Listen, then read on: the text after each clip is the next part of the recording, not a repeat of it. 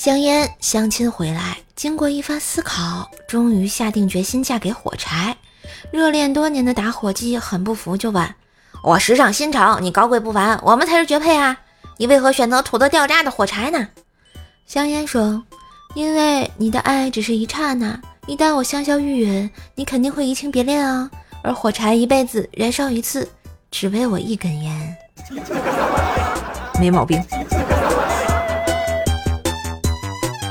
那天啊，跟老妈抱怨男朋友不懂浪漫，老妈急了，说：“这算什么？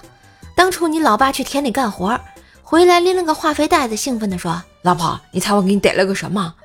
老妈看着蠕动的袋子，小兔子啊，不是，小猫啊，不是，猜了半天无果。老爸打开了袋子，把老妈直接就给吓哭了，里面是三只癞蛤蟆。听完这个，我好像心里平衡多了呀。”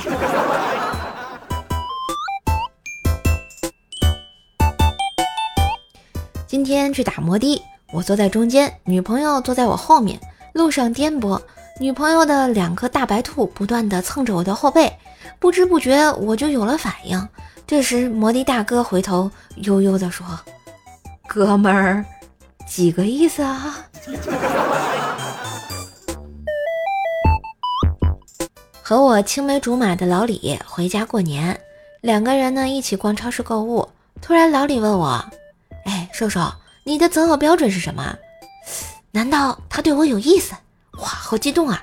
我指着推车里的冬瓜、山药和韭菜，羞羞的答说：“嗯呐。”只见他看了看菜，又看了看我，弱弱的说：“还有商量的余地吗？”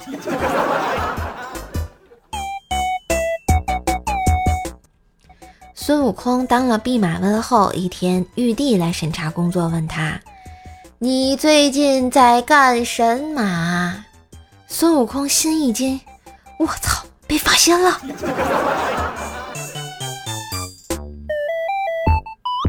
嘿，今日份段子就播到这里啦，我是段子搬运工瘦瘦呀。